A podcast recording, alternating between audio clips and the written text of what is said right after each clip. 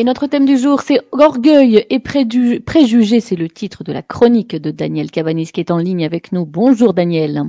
Bonjour Isabelle. Bonjour à tous les auditeurs. Alors la semaine dernière, c'était Pub et chansons. Aujourd'hui, c'est votre titre de chronique nous ramène un roman de Jane Austen et un film repassé tout récemment à la télévision. Où est-ce que vous voulez encore nous emmener ce matin, Daniel Cabanis? Alors, j'avoue humblement aimer vous balader ah oui. où les auditeurs et vous ne n'attendez pas, pas plus que vous ne m'y attendez. Mais trêve de plaisanterie et soyons un peu sérieux. Une image a retenu mon attention et vous allez voir pas que la mienne. Aux côtés de l'attaché de presse de la Maison Blanche, euh, Yen Psaki, le point presse quotidien a été lu par Samira Fazili, la directrice adjointe du Conseil économique national de la nouvelle administration de Joe Biden. C'est une diplômée de la faculté de droit de Yale, donc très prestigieux, qui a travaillé pour l'OMS et au Commissariat des Nations Unies pour les réfugiés et en prime mère de trois enfants. Et alors quoi, euh, Daniel Cavani C'est la communication euh, présidentielle aux mains de deux femmes qui vous surprend ce matin? Évidemment, non, même pas du tout. Mais Madame Fazili apparaît voilée, son visage apparent et niqab. Je l'ai vu, mais je n'y ai pas attaché d'importance jusqu'à ce que je lise sur le net des réactions d'une extrême violence, procédant de plusieurs causes. Cela ne se serait jamais passé du temps de Trump. Ça, c'est le discours des ultra-conservateurs américains et de leurs suiveurs éventuellement européens. À la limite, c'est vrai, on n'aurait pas vu ça du temps de Trump.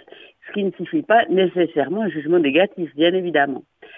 Le temps monte partiellement en France. Je pense à éditorial de la Fondation Voltaire de vendredi, donc euh, il y a trois jours, qui hurle à l'islamisation de la société, évidemment pourfondue comme la pierre des turpitudes. Et c'est là que le titre de cette chronique trouve tout son sens. Orgueil parce que on ne chose que des lunettes françaises, et cela avec une belle arrogance, et préjugé parce que certains se croient obligé de sortir les armes, euh, au moins intellectuelles, euh, contre un péril d'autant plus dangereux que ses contours ne sont pas clairement définis. La laïcité à la française, cela signifie que l'État est non seulement séparé des institutions religieuses, ne soutient aucune d'elles et n'accepte pas qu'un religieux exerce une fonction publique. Il faut choisir son État. À la marge, il y a quelques exceptions pour confirmer la règle, dont une qui parlera aux plus âgés parmi nous. Je veux évoquer le célèbre chanoine Kir, qui pour le junior n'est qu'un apéro, euh, et qui était chanoine. Euh, la fonction publique euh, laïque, cela veut aussi dire qu'on n'arbore pas de signes religieux extérieurs et le port d'un vêtement symbole de conviction religieuse forte sera impensable dans l'exercice d'une action politique, en tout cas pour le moment. On peut être d'accord ou non, mais c'est la position de notre pays et cela s'arrête là. On peut analyser les choses différemment et c'est notablement le cas en Grande-Bretagne et aux États-Unis où la liberté religieuse est totale, la pratique moyennant la réserve de ne pas causer de troubles à l'ordre public est libre et chaque communauté peut arborer les signes extérieurs liés à sa religion. C'est le turban des cycles, le niqab noir de nombreuses femmes euh, repérées en grand nombre dans les certains quartiers de Londres et d'autres grandes villes anglaises. C'est aussi le président américain qui prête serment sur la Bible. On a souligné que Joe Biden l'avait fait sur un exemplaire catholique irlandais ancien appartenant à sa famille.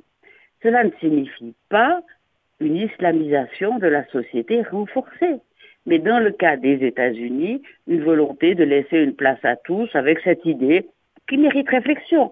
Être reconnu pousse à s'intégrer sans se fondre dans l'anonymat. Mais on aime ce que l'on est et pour la majorité des gens concernés, c'est avec le souhait d'être aimé euh, pour ce qu'ils sont ça ne résout pas tout, il n'est qu'à évoquer la, souffrance euh, bien, bien présente de la communauté afro-américaine, mais cela laisse la porte ouverte à une coexistence euh, souriante, ou en tout cas pas agressive, chacun trouvant du bon à prendre chez l'autre. Les dérives ne sont évidemment pas impossibles, on peut être plus que très sceptique du bien fondé de l'adoption de la charia dans certains territoires, d'autant plus qu'elle a des incidences sur les non-musulmans. Euh, L'Ontario, qui l'avait tenté, fait marche arrière.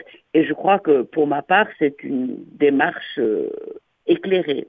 Mais je conclurai en reprenant une intervention euh, du doyen de l'ICT de Vivante Église, toujours ce dernier vendredi.